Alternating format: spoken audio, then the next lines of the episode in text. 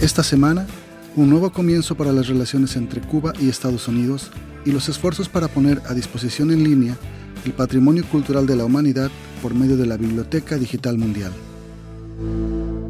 La Quinta Cumbre de las Américas, celebrada en Trinidad y Tobago del 17 al 19 de abril, proporcionó un momento significativo al presidente Obama para intentar hallar un nuevo comienzo con Cuba. Aunque Cuba no estaba en la agenda de la cumbre, ni había representantes cubanos invitados a asistir a la reunión en Puerto España de los 34 líderes elegidos democráticamente, las relaciones con Cuba fueron, no obstante, un asunto principal. En su discurso de inauguración el 17 de abril, Obama reconoció abiertamente las discusiones en torno a la relación entre Estados Unidos y Cuba. Declaró que Estados Unidos intenta hallar un nuevo comienzo con Cuba, y al hacerlo, proporcionó la señal más clara hasta el momento a los líderes y al pueblo cubanos de que la política exterior estadounidense hacia el país isleño está cambiando.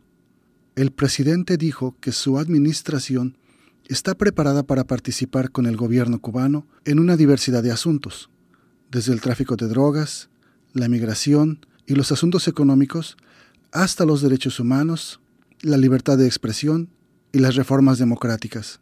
Pero Obama también dijo que no tiene interés en hablar solo por el hecho de hablar. El acercamiento en las relaciones comenzó el 13 de abril cuando funcionarios de la Casa Blanca anunciaron la disminución de las restricciones estadounidenses a los viajes y transferencias de dinero por parte de los estadounidenses de origen cubano hacia sus familiares en Cuba. Los estadounidenses de origen cubano también pueden enviar otras cosas, tales como ropa, objetos de higiene personal, semillas, equipos de pesca y otras necesidades personales a sus familiares. Las empresas estadounidenses podrán también obtener licencias de exportación para vender teléfonos celulares, servicios de televisión y computadoras a los cubanos y que sus familiares en Estados Unidos paguen por estos, indicó la Casa Blanca. El anuncio se produjo cuatro días antes de que comenzara la Cumbre de las Américas. Por primera vez, un funcionario de la Casa Blanca también repitió el anuncio en español. Los funcionarios de la Casa Blanca indicaron que el anuncio estaba dirigido directamente al pueblo cubano.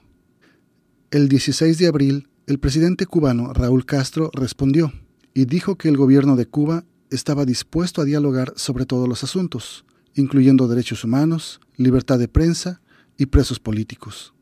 José Miguel Insulza, secretario general de la Organización de Estados Americanos, anunció el 17 de abril que haría un llamamiento a la readmisión de Cuba a dicha organización. La participación de Cuba en la Organización de Estados Americanos se prohibió en 1962. Estados Unidos rompió las relaciones diplomáticas con el régimen de Fidel Castro en 1961 e impuso un embargo comercial en 1962.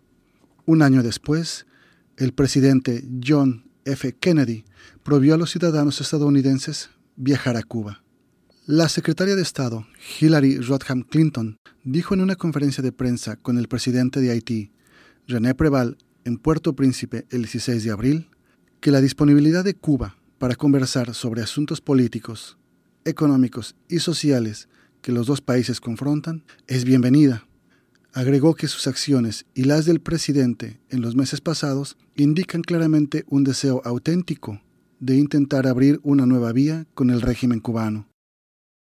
Para consultar artículos y otros materiales, así como para obtener información sobre medios múltiples y suscripciones, visite el sitio web www.america.gov diagonal ESP.